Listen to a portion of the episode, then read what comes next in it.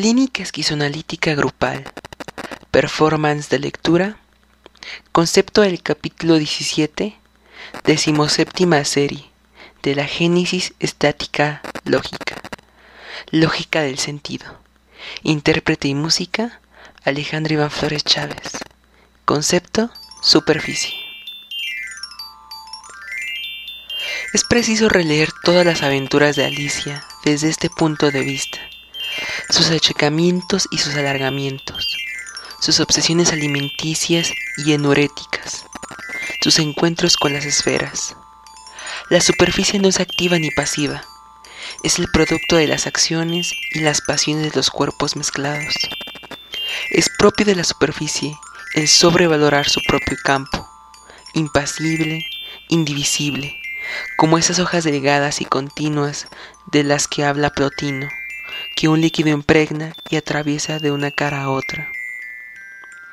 Receptáculo de capas monomoleculares, asegura la continuidad y la cohesión lateral de las dos capas sin espesor, interna y externa.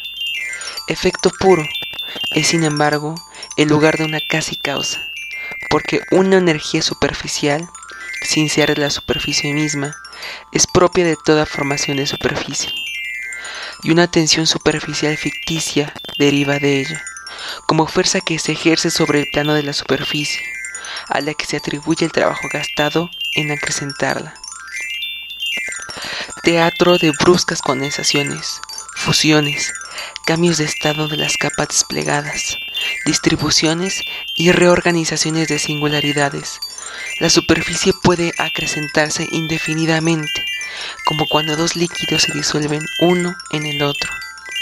Hay pues toda una física de las superficies, en tanto que efecto de las mezclas en profundidad, que recoge sin cesar las variaciones, las pulsaciones del universo entero y las envuelve en estos límites móviles.